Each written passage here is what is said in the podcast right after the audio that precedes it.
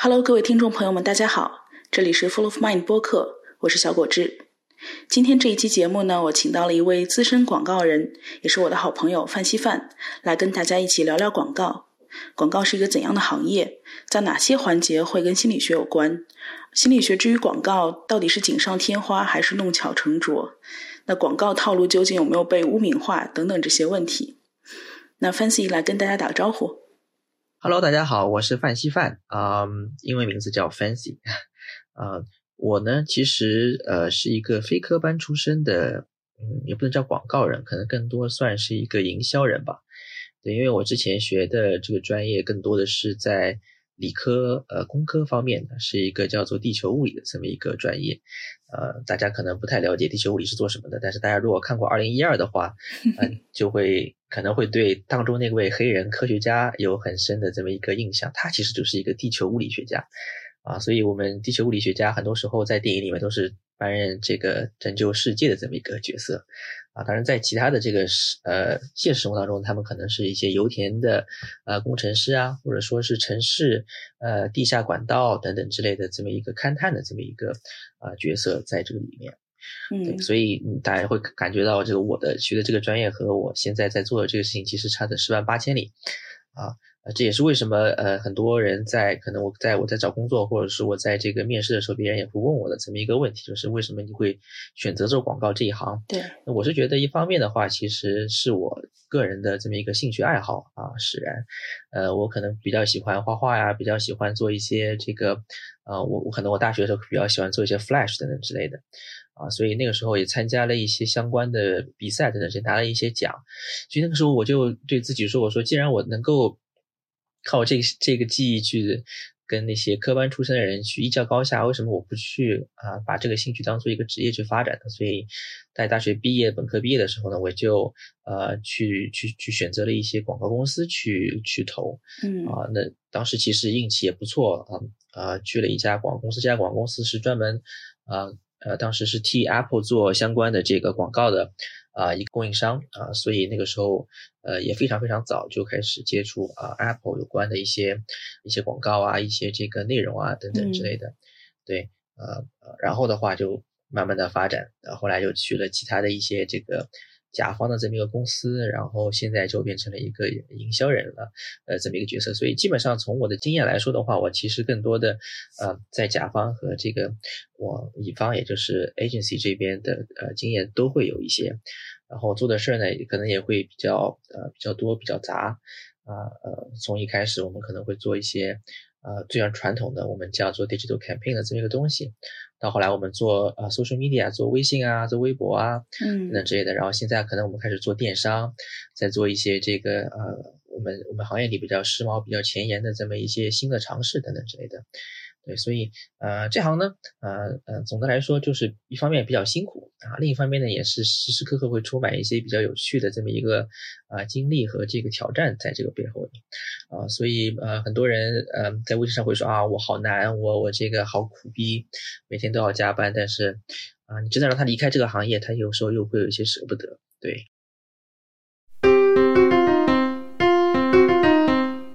那 Fancy，你作为一个广告人，你觉得什么才是好的广告呢？呃，我觉得的话，广告对我来说可能会有两种，一种是有效的广告，一种是呃呃。更进一步是好的广告，呃，因为对于广告主本身来说，他是其实最终的目标其实是希望大家来买他的这个产品，买他的这个服务，所以呃，你可能广告做的很有创意，然后大家看了之后都哈哈大笑，然后都对你的这个产品有好感，但是最终没有卖出去的话，呃，也是枉然啊。所以的话，我们会有一个非常好的例子，就是呃，恒源祥的这个广告。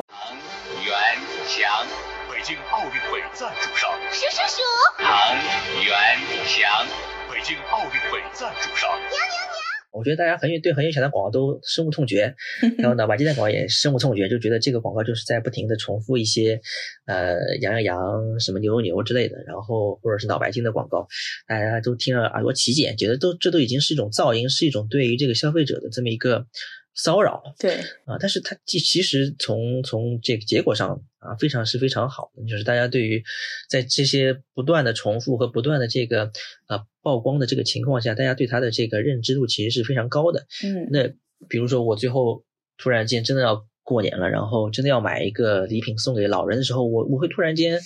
呃，就脑脑子一片空白，不知道该买什么的时候，我可能会第一个想起来的就是脑白金，嗯，呃，第一个想起来的就是恒源祥的这个这个羊毛衫、羊绒衫等等之类的，就它其实是在有效性上是非常有用的，但是它我们觉得它并不是一个好的广告，因为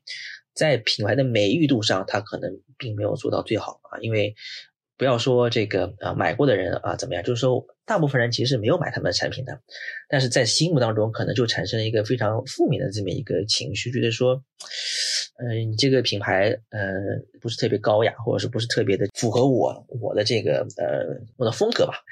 那对我来说，如果我真的想要去买呃相关的产品的时候，我可能就会绕开你的品牌，那我会去选择你的这个竞争对手，嗯，选择这个相关的替代品。所以我觉得好的广告，一方面它做到有效，另一方面的话，它其实是需要做到呃用户的这个美誉度上面也是需要有非常非常好的这么一个提升的。嗯，那比方说，我觉得。像 Nike 的广告其实做就非常的非常的好，因为它一方面的话可以说是业界的这么一个模范的这么一个作用，一方面它更多的是从用户的这个 insights 或者说是洞察中呃寻找到这么一个灵感，他知道我我们需要去讲的这么一个故事是不是一个就纯讲说我的鞋子很好，我有一个什么样的科技在背后，或者说穿着很舒服什么之类的，我更多的是其实是讲呃我跟用户的连接是什么啊，你穿了我的鞋之后啊。成为了更好的自己。我们之后可能会讲的就是，呃，之后的这个这个跟广告有关的心理学的这么一些东西，就是。啊，是一个更好的自我在这个背后的，嗯，那而且它使用的这些这个啊画面或者说使用的这些这个内容来说，也不是那种生硬的这么一些内容，而是更多的是啊跟这个消费者所向往这个场景有关系的，向往的他使用的运动员也好，使用的这些这个场景和画面也好，都是让人感觉到说，哎，这是这就是未来我穿上 Nike 这个鞋之后梦想中这么一个模样，嗯，所以我觉得的话，呃，好的广告其实就是呃。我没有使用扰人的这个手段去去去加深你的印象，而是通过了和你产生感情的这么一个连接，让你自发的觉得说我是愿意为这个品牌买单的，甚至是成为他的这么一个呃传播者。那就像 Apple 一样，它可能成为了一种宗教，让人觉得说我我我相信他们的这么一个价值观啊，他的价值观和我是一致的。甚至有些时候，你可能自己并不觉得，呃，自己并没有跟他觉得一呃是一致的价值观，但是你看了广告之后，觉得说，呃，这就是我向往的价值观，这就是我向往的这么一个产品和这么一个服务。我使用这个产品，使用这个服务，就能给我带来啊这样的这个价值观的或者这样的这么一个啊能力的这么一个魔力在这个背后啊。那我觉得这样的呃广告其实是啊非常好的这么一种呃这么一种形式啊。哎，你刚刚说到的就是挖掘一些用户潜在的需求，去看用户向向往成为什么样的人，去给他制造这样一种一种憧憬。那广告有哪些这样常见的套路会去挖掘需求也好，或者是你觉得消费者有哪些比较常见的能够刺激他们购买欲的点呢？我觉得话，广告可能常用的一些呃。套路或者说跟心理学有关的一些内容，嗯，所以我觉得第一点的话，其实大家用的会比较多的是，呃，恐惧或者说是焦虑在这个背后，嗯，你想跟消费者建立这个非常强的关联，最重最最简单的方法就是跟他建立情感的这么一个联系，然后情感的话，可能非常非常原始或者非常非常这个有效的这么非常强的这个关联，就是恐惧的这么一个呃这么一个心态在这个背后，嗯，如果你觉得。大难就要临头了，比如说现在马上船要沉了，我现在给你一个救生艇，那你会一定会不加思索，呃，不管你出多少钱，我都要我都要买下来的这么一种状况，所以它是一个非常有非常强驱动力的这么一个铺垫在这个背后，但是它的弱点可能是在于说它的驱动力持久性并不会那么强，因为你很难想象你要让一个人长期的这个处在一个恐惧或者说是焦虑的这么一个环境里，嗯，啊，那他可能会。这个崩溃或者说是，呃，麻木，对不对？这样的话，你可能需要开发出更高级别的焦虑、更高级别的恐惧，才能让他去接受下一步的所谓的洗脑也好，或者说所谓的这个广告营销的这么一个目的也好。嗯，所以 这其实是一个使用的比较多的这么一个套路吧。包括比如说，对于你自己本身的焦虑或者说是恐惧，一方面，比如说像像自卑感，比如说，呃，你会问一个问题，说你为什么要去健身房？嗯你是因为我想要好好锻炼，然后希望我自己能够这个跑马拉松跑进啊多少多少时间，或者说这个我希望游泳可以游多快呢？还是因为哎呀，我最近发现我自己好像胖了，或者说是最近这个吃的这个实在是有点呃够节制啊，有这样的负罪感在这个背后，那肯定是后者肯定会更加更加会多一些。嗯而且品牌上也会非常好的去利用这样的这个呃怎么说，对于自身的这么一个焦虑，在这个背后去促使你去做一些相关的这么一个事情。比方说，我们呃能看到这个绿箭口香糖的案例，就是那为什么我要买口香糖？可能之前买口香糖的原因是，哎，我希望吃完饭之后可以保持口腔的这个清洁等等之类的。但是绿箭口香糖它的这个做法是说，哎，你会发现你的口气不是很清新啊，马上要去面试了，或者是马上要跟这个呃女朋友见面了，啊、你现在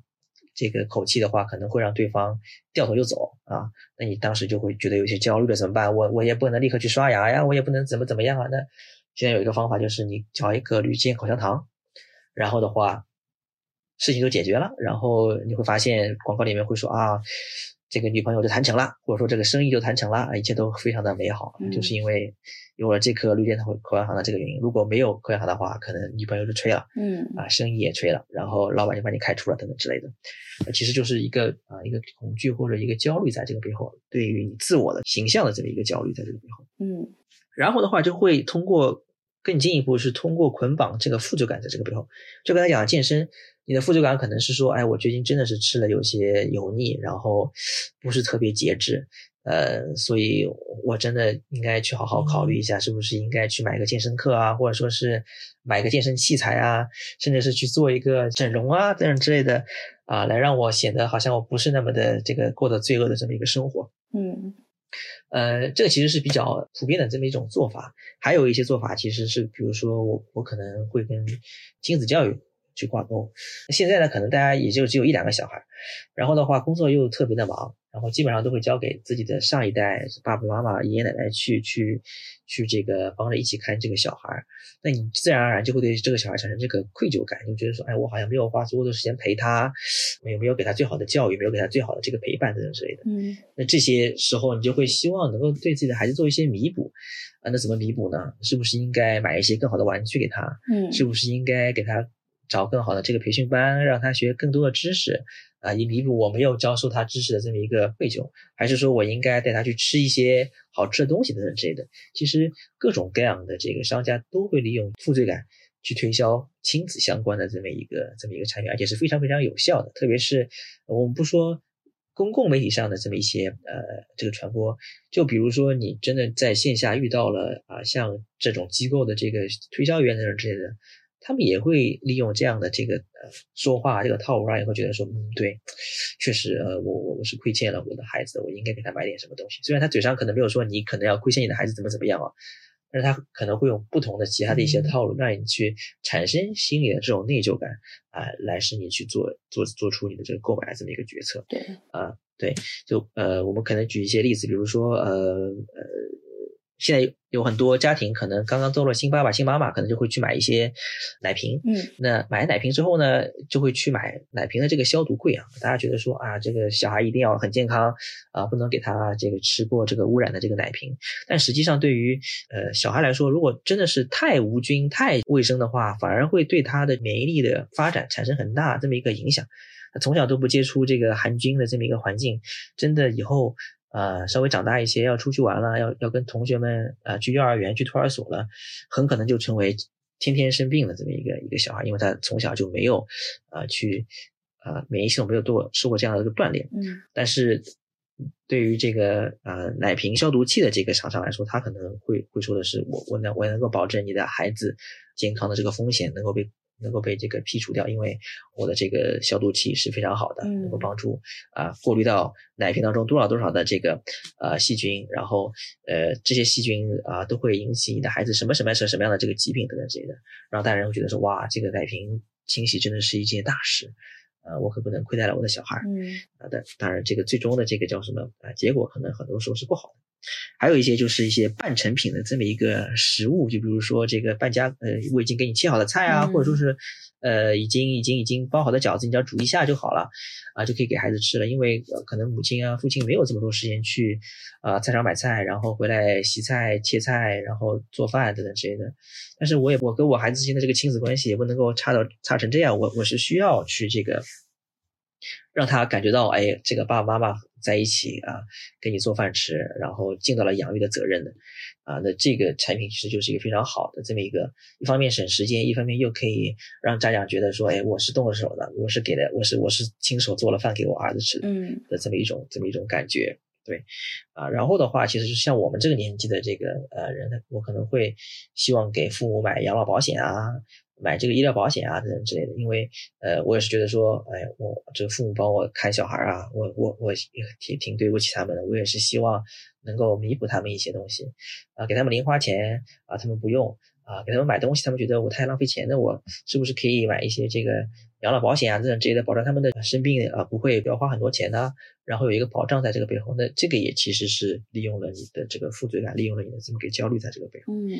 就类似于像这样的这个例子还有很多，呃，我觉得这个大家其实仔细想想，啊，有很多这个你平时的这个消费是不是都是啊在这个套路里面啊被被这个圈进去的？嗯。那我好像有一点感觉，就是广告利用的一些心理都是人的，嗯，相对原始一点的心理，就他不会利用人的自律，或者他不会利用人的理性层面会想很明白的一些事情，比方说哀伤这些，但是他会用恐惧、焦虑这些动物都有的情绪。那这些情绪一上来的时候，好像那个脑大脑当中警钟就开始嗡嗡响，然后人就开始想下意识的去做一些行动去缓解这些东西。那这些行动很可能就是消费。对，之前我有接触过一个理论，其实就是 BBB 的理论，就是呃，如果你要做广告的话，你可能也会运用到 Beauty、Beast 还有 Baby 这三个 B。哦，那就这就是女性，就是呃跟性有关的这么一些内容。Beast 的话，我们不是说野兽，我们说的是宠物啊，也可爱的这个东西。让 Baby 的话，其实就是你的孩子。那其实这三个东西其实是连接到会会不会连接到一些比较原始的这么一个感情在这个背后，嗯，母爱父爱啊，然后这个性啊，然后还有对于自然的这么一个向往的这些的，它都会给到你可能更强的个感情连接在背后，嗯，但也有人说，一旦这种像如果我用的是这个啊焦虑或恐惧的话，一旦有危险的事情发生，可能呃。脑部的血液会自动去到身体的其他部位，啊，去做下一步的这么一个对抗或者说是这个避险，啊，使你的脑子可能没有像原来那么，呃，怎么说有条理或者说清醒啊，然后这会会使你产生一些啊不一样的这么一个决策在这个背后。我觉得广告之所以会用这些，呃，并不是说这些是唯一的这个做法，而是说他们觉得这些其实是。测试下来可能是最有效，或者说是最最，呃，这个有用的这么一个呃一些手段。嗯。呃，毕竟广告其实是一个呃怎么说，要看最终结果的这么一个事情，所以还是希望就是花更少的钱办更大的事吧。嗯。你刚刚说的这个 BBB，我就突然想到，就是之前心理学家其实有研究过，就是哺乳动物都通用的七种本能。然后其中第一个 Beauty 就是可能对应的是像你说的性的需求啊这些。第二个 B 是 Beast，Beast 你说是一个比方说宠物啊或者可爱的东西啊这些，那可能就是在本能需求里面属于就是养育的那一部分。那当然，baby 也有这一部分了。那 baby 的话，可能还会有叫依恋的部分，就是专门限定在亲子之间的这种互动。可能在这三个事情上，确实是蛮原始的一种心理状态。另外，刚刚我们说到的像恐惧、焦虑这些，它其实是一个叫做呃丧失的一个很本能的东西。就是我觉得原来我本来有一样东西，但是我这样东西被剥夺了，或者没有了，或者缺掉了。这时候人就会跟其他动物一样，就很抓狂，就一定要去寻找。那寻找是一个本能。那人对人来说，可能寻找大概率就会指向消费，我去把这样东西买回来，或者我把这样东西通过消费去弥补回来。这样，嗯，是的。既然我们刚才讲到了 baby 啊，所以我觉得我们还可以再稍微讲一下另外一个所谓的套路，其实就是。呃，我我我把它称作胎教的这么一个套路。胎教的意思是广告思维从小培养吗？还是什么？其实它有两个不一样的这个方面，就比如说有些所谓的胎教，其实是我对于这个呃已经在怀孕的妈妈去做一些啊相关的广告这么个影响，不单单其实是呃内容对它影响，有些时候是她吃的东西对它产生的一个影响。嗯，因为有些这个呃研究发现，就是呃其实。胎儿在你的肚子里的时候，你他其实是能够接收到一些信息的，包括啊妈妈经常看的一些呃内容，看听的一些音乐，或者说是吃的一些东西，他其实都能在这个肚子里感受得到。嗯，特别是那些妈妈吃了、听了、看了之后产生愉悦的这么一个心情的这些东西，对他来说也是非常正面的信息。所以当他未来生出来之后，他也会对这些啊曾经妈妈吃过的东西、曾经妈妈听过的音乐、曾经妈妈闻过的味道，产生一些先天俱来的亲切感。也会对这些小孩，呃，未来这个，呃，比如说消费啊，或者说是这个，呃，做做这个娱乐选择的时候，有很大的这么一个影响。嗯啊，比如说之前有一个超市，其实就做过一个奇怪的小尝试，啊，他们呢其实就会在整个一个超市里面去啊，去模拟一些啊，现在在逛超市的妈妈，他们小的时候可能会接触到的一些东西，比如说他们呃儿时年代的这些歌曲。啊，他们儿时用的这些这个爽身粉的这么一个味道，他们儿时吃那些这个水果的这么一些气味，在不同的这个区域，以使这些这些这些这个消费者能够在这个超市里面产生一些怎么怎么说归属感，或者说是亲切感，嗯，然后他会觉得说我在这里面是很安心的，可以啊呃这个尽情的购物，不会不会不会这个产生这种烦躁情绪啊，或者产生那种想这个赶紧拿东西就走啊，他能够在这个里面多待一会儿。啊，也就产生了更多的这个购买东西这么一个机会。嗯，那这个结果呢，其实呃也出乎他们的意料啊。他们想要做这个事情呢，确实也也有一定的这个达成了，因为确实大家在这个超市也是觉得莫名的有些这个亲切感啊。另外一方面，其实就是这些这个怀孕的妈妈最后生下来的孩子呢，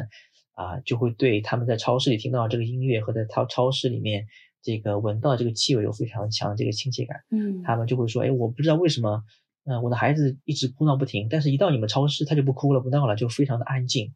啊，这其实也是这个胎教的一种，就是也会让让你会发现说，呃，你影响这个妈妈，最终会影响的是她还有她的孩子，啊，在未来的一些这个选择也好，或者说是这个娱乐的偏好也好，都会有这么一个影响。然后还有一个的，还有一个案例的话，其实是菲律宾的呃可比克咖啡的这么一个案例。就是原来可比克在菲律宾还并没有开始做咖啡的时候，他们其实是呃做了一个调研，他们会发现说，呃，其实市场上已经有很多这样的各样这样那样的咖啡了，他们是很难就挤进这个竞争环境当中去的。那么怎么才能做得好呢？啊，他们想了一个办法，就是他们在这个做孕前或者说是孕中诊所的这个呃办公室里面，他们放了一些啊一些糖果，一些可比克的这么一个糖果。啊，然后的话，那自然而然的这些这个来看病的爸爸妈妈们就会去吃这样的这个糖果，啊，然后呃，他们吃这个糖果之后会产生了，就是也会有一些愉悦的心情在这个背后。那这样的话，其实就对这些青少年产生了这么个影响。然后过了几年之后，啊，他们就顺势上线了一个以这些糖果为口味的这个可比克的这个咖啡，啊，然后这个咖啡在青少年当中就卖的特别的好，啊。以至于他们最后成为了这个菲律宾的这个第二大的这个咖啡的这么一个品牌。天哪，这也是一个放长线钓大鱼的这么一个 故事，在这个背后。真的。对，然后的话，呃，我觉得这个其实胎教啊，真的是一个呃非常长期的这么一个营销的这么一个策略。然后的话，真的是能够不单单是对这一代人产生影响，甚至是对未来的这一代人也会产生非常久远这么影响，甚至是他们的下一代啊，因为毕竟这个文化是代代相传下去的。那对于品牌的这么一个偏好和认知，也可能会通过这样的这个形式一代代往后传下去。像我喜欢可乐，百事啊，还是百事还是可口可乐，那我可能我的孩子可能也会喜欢喝百事和喜欢喝可口可乐更多一些。所以我觉得这样的这么一个手段，看上去好像是要等很多时间去完成，但是它所建立起来的这么一个和品牌的这个连接是非常牢固的，甚至是呃有这个遗传性的这么一个一个东西，嗯，所以真的是很可怕的这么一种做法。嗯，听着也觉得有点可怕。像这种，其实它已经不是在你意识层，就是消费者自主做决定的感觉，而是它直接打入了你的潜意识层，或者是你的脊索神经的那些交感神经的部分，就你已经不在不在大脑皮层了。像这样的广告合法吗？呃，我我记得之前是判定过有一些这个有呃心理暗示的广告是不合法，就比如说，呃，你在广告中会插入百分可能是呃零点五秒或者说是更短时间的一些其他的这个画面，嗯，呃，比方说我可能在一段广告里面插入了一个呃一一一个香蕉的画面，但它非常非常短，其实消费者在看的时候是完全呃没有识别出来这个这个画面，但是在看完这个广告之后，他一定会在潜意识当中。啊，产生一个印象。当你问他你想不想吃点什么水果的时候，他一定会说香蕉。嗯啊，所以这种这样的这个广告形式已经被禁止了，因为这个确实是一种对于这个人的这个 manipulate 的这么一种做法。嗯啊，已经已经被禁止了。对，嗯嗯，听上去确实好像，如果要真的从有效性上挖掘的话，那广在广告行业里面把人的心理拆解，可能越是偏动物性的部分，广告学可能越感兴趣。是这样吗？对，是的。刚才讲到胎教对于这个人的这个影响，嗯，另外一个跟胎教很类似的这个影响，其实就是类似于呃名人也好，或者说是从众的这么一个心理也好，嗯，呃，我觉得从众心理其实也是一个很大的广告行业会用的呃这么一个套路，有些也叫它同柴压力这么一种说法。其实更多的讲的是。我们总会觉得外国的月亮比较圆，或者说是我们总会觉得别人的选择会比我们的选择更好的这么一种心理状态，嗯，所以我们会决定呃跟着别人去做一些事情，而觉得说因为别人做过了，或者说别人已经尝试过呃这件事情，所以我们觉得他的成功率更高啊，类似于像这样子的啊这么一件事情，呃，就拿一个举个例子来说，就是之前他们呃有一个曲奇饼的这么一个例子，就是研究人员可能。呃，招了一大堆人过来做这个问卷调查，但实际上他们并不是希望他们来做问卷调查的，而是希望开展一个小实验。他们在做问卷调查的时候，在这个这个问卷调查的这个房间里面放了一罐曲奇饼干，然后的话上面写着说这个你可以吃，呃，然后但是基本上没有人吃这个曲奇饼干。然后他们想，可能是不是因为曲奇饼干放的太满了，所以大家觉得说可能没有人吃过，所以我就不吃呢。于是他们就把曲奇饼干倒掉了一半，然后曲奇放在那边，而且把盖子打开了。但是还是没有太多人吃啊！第三次的话，他们终于想了另外一个方法，他们决定让一个演员在众目睽睽之下跑到这个呃整个会议室的中心，然后问说：“这个曲奇饼可以吃吗？”啊，然后他就拿了一块，就就就吃了就走了。然后从此之后，所有人都去那边拿饼干吃，然后一会儿这个饼干就吃光了啊！所以这其实就是一个所谓的这个小实验，大家会发现说，呃。当你亲眼目睹某个人做了一件什么事情之后，你就会自然而然的认为这件事情我是可以去做的，我是可以复制的。嗯，这也是一个同产压力或者说是这个从众心理的这么一个小小的呃一个一个展示。对，呃，我觉得的话，这个呃讲到讲到这个东西的话，我们就可能会去联想到一些我们现在有非常火的一些所谓的这个呃爆款啊，或者说是这个明星产品也好。他们其实也是一种呃所谓的呃从众心理的这么一种表现，呃，它其实就跟原来的这个呃，比如说亚马逊的这个图书的榜单一样，你你可能并不知道应该读什么书，但是亚马逊跟你说，哎，这是我们选出来的今年最好的十本书，然后这这些榜单上的书可能并不是啊大家评分最高的或者是销量最好的，但是你就会觉得说，哎哎，这个书我可以去试着看一看，试着去读一读。啊，这这其实也是一种，因为是这是别人读过，这是别人推荐的这么一个书目，或者说，现在我发现这个，呃，我现在去电商上买东西，我想买一个望远镜，那我搜完之后，所有的这个列表看上去望远镜都长得差不多，嗯，但是很多时候你就会选那些呃成交量比较高的，或者说是呃评论率评论度比较多的这么一些产品去购买，因为你会觉得说这是大多数人的选择，一定一定是很稳妥。啊，没有问题的这么一个选择，这也是所谓的从众和同台压力的这么一种这么一种表现。这也是为什么有很多人他们会去去刷这个产品的这么一个销售量和刷这个产品的这么一个评论。一方面是啊，从从众性的角度去帮助消费者去做这个决定；另一方面也是去适应这个呃平台啊它这么一个背后的推荐的算法啊，因为推荐算法可能很多是来自于说有多少人买过这个产品，有多少人评论过这个产品，而把它推到前面去啊，让更多人看到。这一方面，这个算法也是啊，也是一种这个从众心理和同传压力的这么一个，我觉得这个哲学在背后去驱动这个算法的这么一个发展。对，我觉得可能呃，这个是我们会看到的这个套路。嗯，对。那其实心理学对于从众这一件事情研究已经很久了，有研究是就是你在一个电梯里面。呃，被试走进这个电梯，发现所有人都背对着电梯门。那正常人一般都是正对着电梯门。然后当他看到所有人都背对着电梯门的时候，他也不敢正对着电梯门，他也背对着。呃，包括包括有，嗯，见电视也播过嘛，在路上有两个人拉一根不存在的线。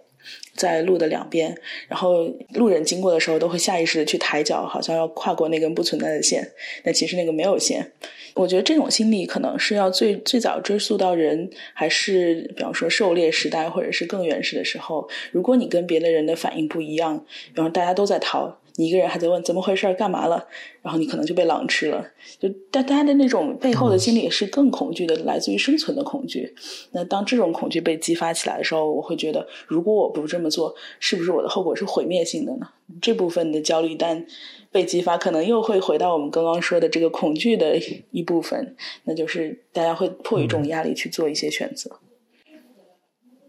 但是我觉得现在。我觉得现在的话，其实对于从众这个心理也会有一种奇怪其其他的声音在这个背后，因为我们也知道，现在大多数的这个品牌在营销的时候都会去讲究个性化。嗯，比如说这个九九零后和这个八零后之间会存在着所谓的代沟呢？比如说我我用微信的人，呃，我的我的孩子可能就觉得说，我不想跟我爸爸一样，我喜欢用的是 QQ 啊。或者说这个呃呃品牌觉得说，我我不希望这个呃所有人都用一样的这个产品，我希望千人千面啊，每个每个消费者都应该呃拥有一个他所这个呃就专门为他定制的这么一个产品啊，我觉得这方面呢其实是呃跟从众心理相反的这么一个这么一个潮流在在这个运行当中，但是你静下来静静下来之后去想想，你就会觉得说，这其实也是一种从众心理。呃，因为就像永远不变的只有变化本身一样，这也其实也是一种类似类似于说，哎，别人都在寻求个性化，所以我也要寻求个性化。嗯，别人都在觉得说我不应该跟我的爸爸用一样的软件，所以我也要用不一样的软件。这其实也是一种呃，怎么说呃，从众心理的这么一种表现。嗯啊，只不过他可能。规模和这个范围不像我们刚才讲的那种啊，是那种全民性质的，说大家别人买这个，所以我我也买这个这么一种情况的。我觉得这样的这种小范围的从众呢，其实更加符合现在嗯现代社会的这么一种这么一种格局，就是会有不同的族群、不同的这个小群体的这么一个存在。嗯，呃，当当当每个人需要被呃有这种归属感，希望我归属于这个族群，我归属于这个呃群体的时候，你当然会。啊，做出一些跟随这些族群大流的这么一些事情，但是从外人看来，他很可能其实是反潮流，或者说是特立独行的这么一些这么一些事情。嗯嗯，就像你刚刚说的这个反潮流和特立独行，嗯，我觉得也有一个小小悖论在这里，就是当一件事情它是反潮流的时候，意味着它注定是个小众的。那如果一旦所有人都去选择小众，然后它变成了大众怎么办？下一步大家是不是会离开这个品牌，又去找第二个小众呢？是，这其实也是现在的所谓网红店的这么一个困境之一吧。就是当大家都觉得说这个东西好，这个东西，呃，我一定要成为第一个尝试它的这个人的时候，它的生意确实很好，但。当大部分人都尝试过了之后，大家就就开始去追寻下一个网红的这么一个呃这么一个这么一个潮流了，就会把你忘记，所以大家就一直存在在这个淘汰与被淘汰的这么一个呃循环当中。是。哎，那我们刚刚其实聊了不少啊，就是关于恐惧啊，包括关于呃我们负罪感和我们的从众心理。那其实还有一个就是人的心理也是挺原始的，就是成瘾和上瘾这个行为。嗯，你觉得广告有在利用这一部分吗？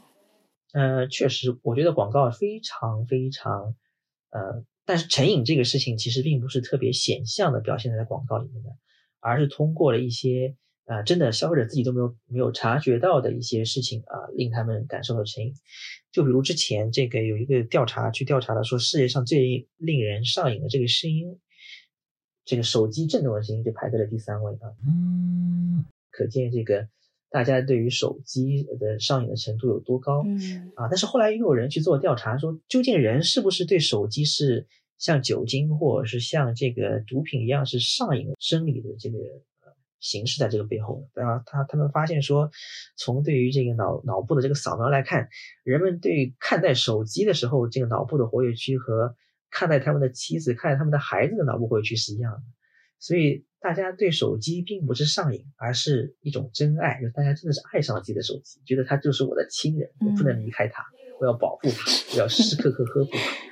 啊，是是这样的一种，是这样的一种啊，怎么说啊，心态在背后。所以我觉得很多人如果觉得自己手机上瘾了，可能你可以通过这件事情去安慰自己，说我并不是上瘾，我只是真的太爱我的手机了。嗯啊，但是我觉得这确实是一种类似于像成瘾的这么一种表现。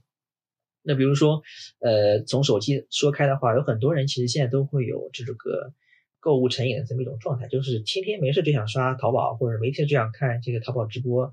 总想买点什么，呃，这个来来来，要不然的话就会觉得说今天好像什么事儿没有干，不太自在的那种感觉。嗯，我觉得一方面的话，它其实有这个购物所带来的这么一个呃愉悦感在背后，因为毕竟现在呃大家生活都压力非常大，然后呃很忙，呃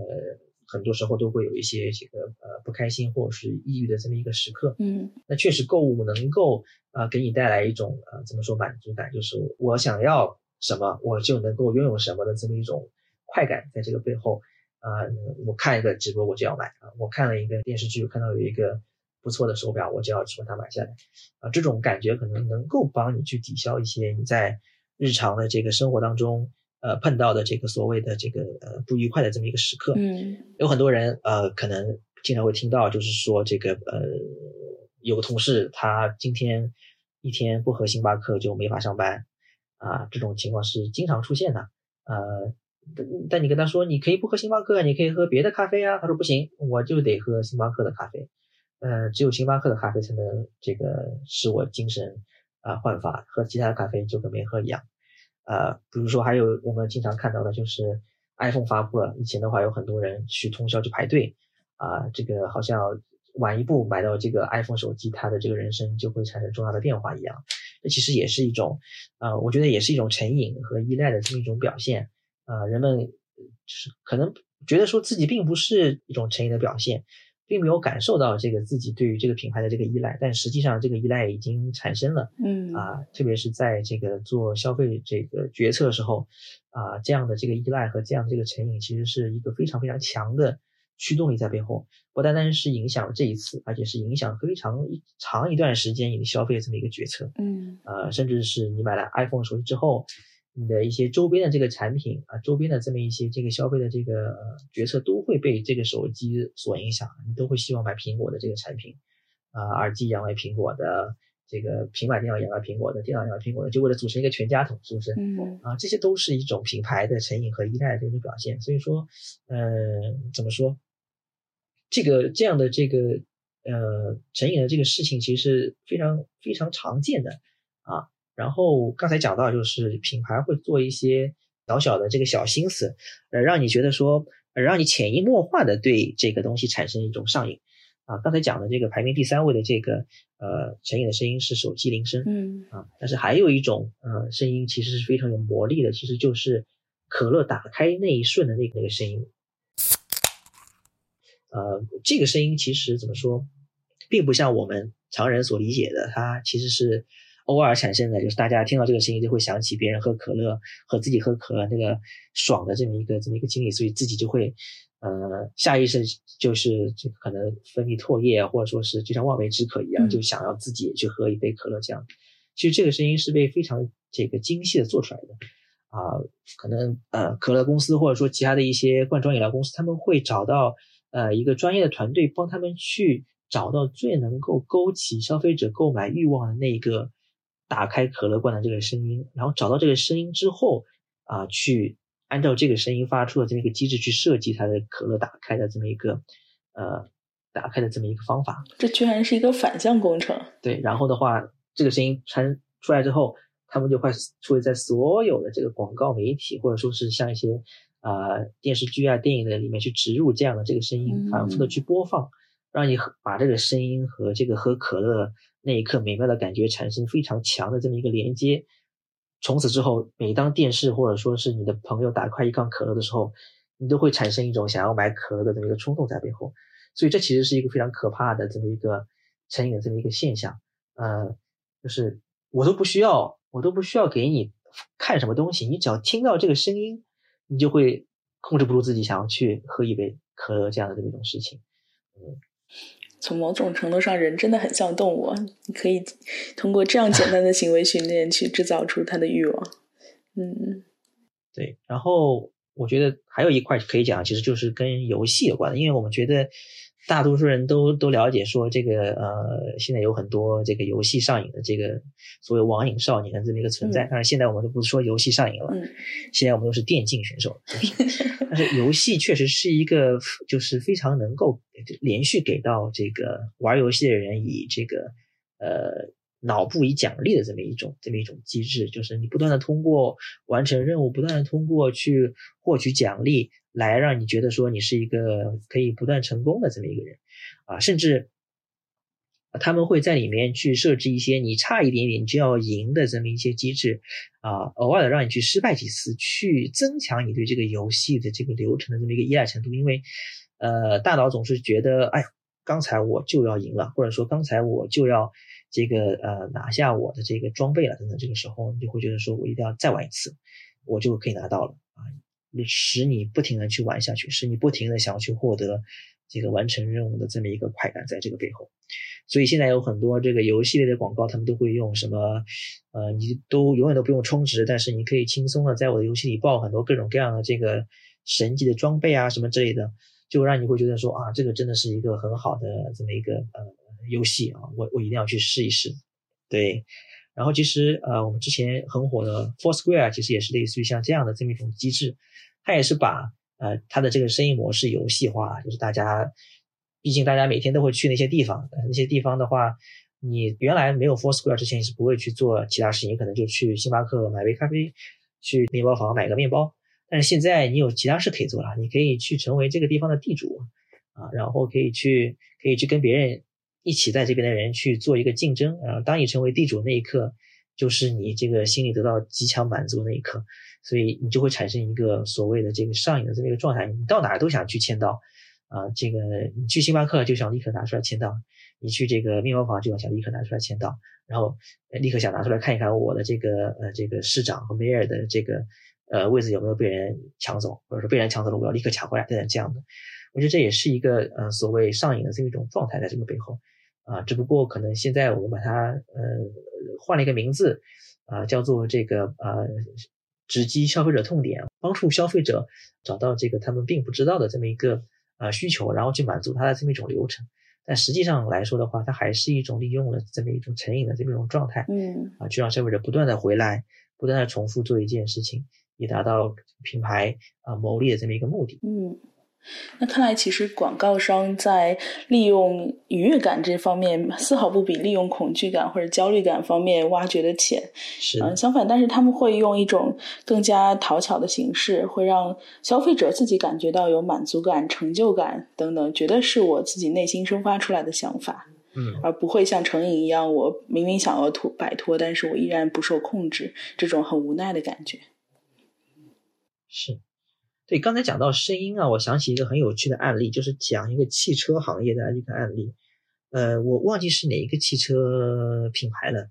呃，反正整个事情的呃起因是因为这款汽车的这个品牌，他们研发部门对于他们的这个汽车啊做了一些优化啊，他们把它这个门做得更加的这个精巧了，然后呃希望这个新的科技能够帮助这个汽车大卖。嗯。但是他们卖了一段时间之后，发现这个汽车卖的很差啊，然后他们不知道原因是什么啊。之后的话，他们做了一很长一段时间的这个消费者这么一个调研，最终发现了原因原因所在。原因是因为他们改了这个车门的这么一个呃设计之后，呃，消费者关车门时候，这个声音就变得不是像原来那么的有力量感，在这个背后，就是你你你你你会发现，就是你甩这个车门，砰的一下关上那一刻，你会觉得说哇，这个车。这个车很结实，然后我甩我甩我甩着车门这个动作也也很爽。那现在这个车门声音变小之后，你就会觉得好像哎，我好像没关好，或者说是这个车好像不是那么的牢靠的这么一种感觉。所以我觉得这个声音在这个呃营销当中的这么一个扮演的角色，其实是也是非常重要的这么一个角色，甚至是一个呃怎么说，消费者自己都不知道，但是它就是潜移默化它影响了这么一个。嗯。这应该是特斯拉吧？我好像记得特斯拉专门扩大过它那个关车的声音，关车门的声音。有些、有些、有些可能像 iPhone 手机一样，这个我其实呃打手机不会出声音的，我偏要造出些声音出来，让消费者觉得这是安心的，这是这是这是美好的打字的体验。嗯 对，是的。来说说，就是其实人不那么动物性的那一部分，可能也会被广告行业利用。就比方说，人有一些情怀，嗯，广告行业行业好像也会去想怎么去打情怀牌。这个你能给我们介绍一下吗？嗯，其实就是我我我们讲怀旧营销这么一个部分，就是呃，你会发现有很多品牌时不时就会推出一些呃复刻啊，然后复古的这么一个球鞋啊等等之类的。呃，像肯德基的话，它之前会，因为肯德基是一九八七年进中国的，它之前在原味鸡上做了一个广告，就是说我们重回一九八七年，怎么重回？我们现在把原味鸡的价格调调到一九八七年时候的价格啊，然后一方面这是一个让利的这么一个动作，另一方面的话也是。就是激起了啊，这个消费者对于他们所谓的美好年代的这么一个回忆，都希望再回去体验这个美好年代当时的一个一个非常标志性的这么一个东西，就是可能是原味鸡这样子的这么一个产品。嗯，对，我觉得的话就是。呃，这样做呢，呃的品牌有很多，而且的话做的这个形式各种各样，有些的话就直接是拿原来的这个设计出来去做这个呃复制啊，有些的话可能是这个拿原来的设设计出来去修改，或者说是拿原来的一些元素出来去创造出一个全新的这么一个产品等等等等之类的。它其实我觉得背后更多的其实是在于一个呃。人为什么要怀旧这么一个问题？就是为什么你会觉得，呃，老的东西会比新的东西好？就像可能所谓文艺复兴就会觉得说，那古希腊时候的这个世界是比现在好的，或者说我们中国古代会觉得说啊，这个圣贤的时代是比这个战国时代啊，是比这个后面的汉代啊、唐代来的好的。大家都会去有这样的这么一种。怎么说概念在这个背后？嗯，我觉得一方面的话，可能是会觉得说，因为回到过去的这么一个体验，所谓过去其实就是你童年、你无忧无虑年代这么个体验，是一种有安全感，因为你可能不像现在有各种各样的竞争压力啊，你只能可能只需要读书啊，然后的话，什么事情都有爸爸妈妈去照料，那这是一个非常安定这么一种心理的这么一个呃环境，你会你会希望去回到这样这个环境。另一方面的话，可能是回到你的黄金巅峰的这个年纪，就比如说，呃，我我我现在可能呃年纪大了，我希望能够回到我啊十八岁、二十岁这个时候的这个干什么都有劲儿，然后这个做什么都做得好的这么一个这么一个年纪，嗯啊，这也是一个就是让人觉得说我要回到过去啊去享受我的黄金时光的这么一个，我觉得这是一个心理的因素在背后的，这也是为什么大家会打怀旧牌的这么一个原因，哎，大家觉得说。呃，我处呃我最好的那个年代，我我我吃的东西，我买的东西，我穿的东西也都是啊，怎么说最好的那个呃那个版本啊，嗯，所以大家会觉得说我希望去购买那些这个呃那个时间的这个东西。对，然后还有一点就是可能会跟之前讲那个胎教有点关系，就是很可能是你妈妈或者说是 你的这个家人当时啊有受过一些什么样的影响啊，让你会觉得说这个东西是是啊有莫名的亲切感啊，这个味道我很喜欢啊，就是这个妈妈的味道啊，类似像这样子的，嗯啊还有的话呃，我觉得我们讲的比较多的可能是呃什么老字中华老字号啊。传统古方制造啊，啊，然后这个有机食品啊等等之类的，它其实都会有一些呃怀旧的因素在这背后，可能大家没有体会到这个事情，因为所谓这个有机食品或者说是传统古方，就给你一种回到这个农耕时代的印象，在这个背后，我觉得说那个时候的东西都是都是天然的，没有添加的，都是安全的这么一个食品，嗯。啊，但实际上呃，并不是如此嘛，对不对？但是就是会给你这样的这么一种呃概念在背后，它其实也是一种怀旧。呃，这么一个呃，这么一个手法，只不过他可能怀的比较怀的比较厉害，怀到了这个几百年前这样的这种 这么一种做法。对对，啊，所以所以我觉得这其实就是可能大部分这个品牌在使用怀旧牌时候做的一些做的一些事情。嗯。对，那在我看来，其实你谈到的这些怀旧，也都带有或多或少带有一些人的投射，因为现实世界是你没有办法去做过多投射的，有太多的现实啊事实。我每天要经历的生活，每天发生的事情，呃，让我不能说活在幻想里面。但是过去就会给你一种海市蜃楼的感觉。我曾经经历过，但我记得不深刻了。我有印象的都是那些幸福的时刻。那我把那些幸福的时时刻再夸大一下，再再由广告商也夸大一下，那激起了我那些嗯特别美好的感觉。而且它还有一种，呃，我丢失的东西又帮我重新找回来的感觉。就像我们刚刚其实聊到，呃，人有一种就是丧失之后要寻找的本能。那时光是我们每个人都会经历的必然的丧失。那这种人为的寻找，可能也是我们产生愉悦感的一种方式。嗯，是，这其实也是，呃，像刚才讲的这个跟成瘾有一定的类似，它也是通过。利用人类的这个对于美好事物的或者对于愉悦的这么一个情绪的这么一个诉求，嗯，而去创造的这么一些广告。那最后我们再回过头来谈一谈这个名人效应吧。嗯，包括 Air Jordan 从一个名人的品牌到变成一个品牌形象一个 icon，然后这种名人效应它分了哪些层次？然后你觉得比较好的名人效应会是什么样的呢？呃，我觉得名人效应可能从更广义上来说，它并不单单只是明星，或者说只是这个演员，甚至是这样的这么一个比较狭义的这么一个定义。嗯，名人其实在现在的广告的这个体系里面，其实已经是变成了各种各样的这个人。对，只要你是对这个东西有发言权的，你就可以成为一个名人啊。所以呃，之前我们有一个很火的这个所谓的概念，就是 KOL 的概念。对啊，所谓 Key Opinion Leader 啊，意见领袖这个概念。啊，这其实是也是一种啊名人啊，比如说李子柒啊，嗯，比如说李佳琦啊，啊，他们其实也也也已经成为了名人，只不过他可能跟我们以前所说的名人啊，完全不在一个等级或层次上。嗯，那再往后讲呢，就是现之后 KOL 可能大家都会觉得说，他们好像已经有些跟我们之间的这个关联不是很强了，他们是不是已经收了钱了，或者说已经是在不再讲这个真心话了？所以后面又所出现了一个所谓的 KOC，说 Key Opinion Consumer 的这么一种概念，嗯，啊，其实就类似于说，呃，你在天猫上看到的这个，呃，买家秀，买家秀，嗯，对不对？然后这个呃，这个各种各样的这个评论啊，等等之类的，或者说大众点评上的这个对餐厅的点评等等。他们就渐渐的也成为了一种名人，让大家会觉得说，哎，我现在觉得，呃，这些人讲的话才是有公信力的，才是能够对我的这个购买产生判断的。嗯，而而在这个时候，我们会发现说，KOC 他已经不单单是一个个人了，很多时候他其实是一个一群人啊所产生的这么一个这么一个结果啊。就比如说这个好评率是多少？那我其实看到并不是一个人的好评，我看到是所有人的好评，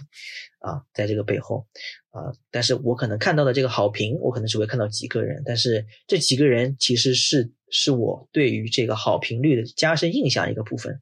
啊，那就算没有这几个人，我也会通过好评率，比如说有百分之五十、百分之八十的赞，来对这个产品产生一个产生一个不一样的这么一个印象，所以我觉得。呃，名人效应也慢慢的从一个啊最早的皇室成员才能成为的这么一个名人，慢慢的开始啊普遍化啊，到现在呃普通的消费者其实也是一种啊名人效应的这么一个部分了。嗯啊，然后的话，名人效应的背后呢，其实也是怎么说，跟恐惧会有一点关系啊，因为他其实恐惧的是什么？他恐惧的是呃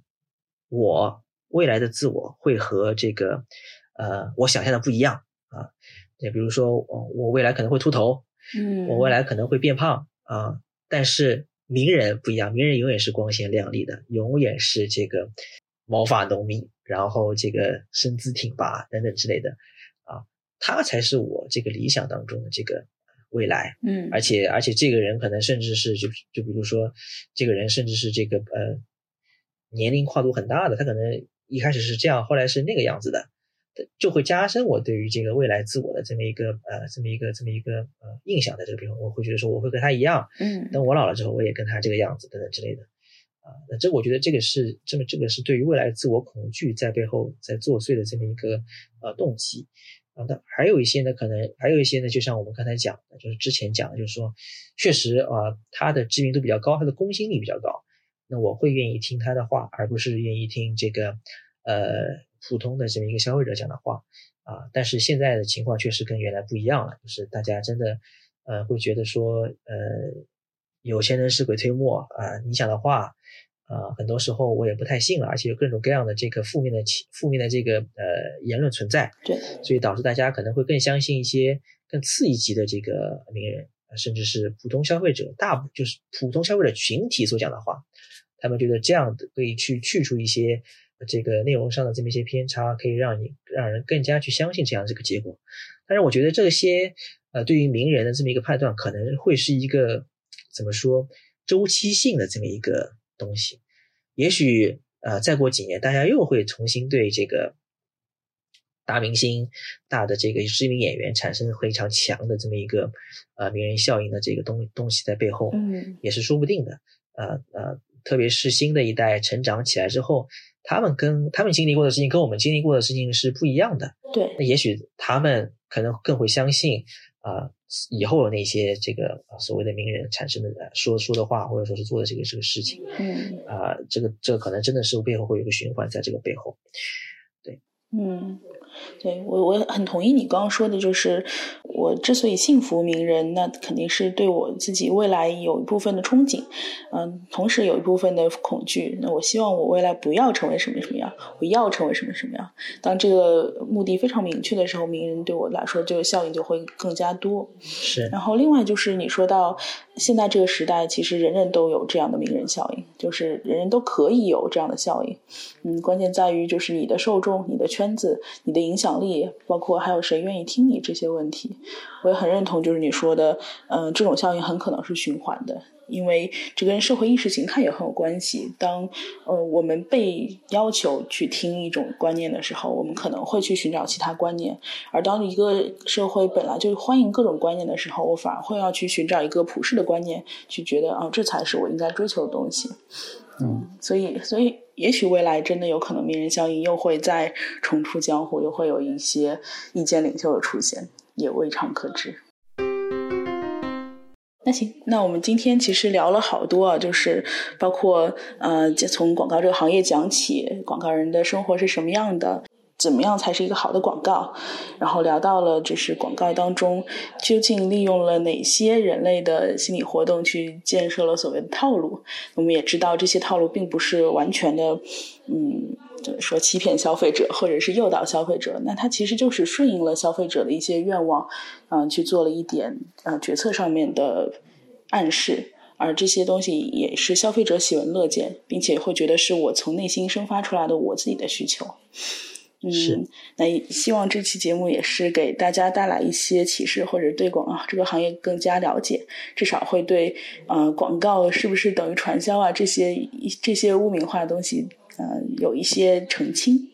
那也谢谢 Fancy，是对，希望更多人能够加入到广告的行业当中来。对，是的，嗯，就如就如 Fancy 范说的，这个广告这个行业现在这个界限很模糊了，不管在甲方还是乙方，你可能都会或多或少介入到这个领域，啊，成为这个领域的一份子。而且，也许就像他说的，这个领域虽然很忙，但是离开的时候也会舍不得，它可能会是一个让你上瘾的领域呢。嗯，是，嗯。OK，那我们今天这期节目就到这里，嗯，我们下期再见，拜拜。好，下次再见，谢谢大家，谢谢大家，拜拜拜。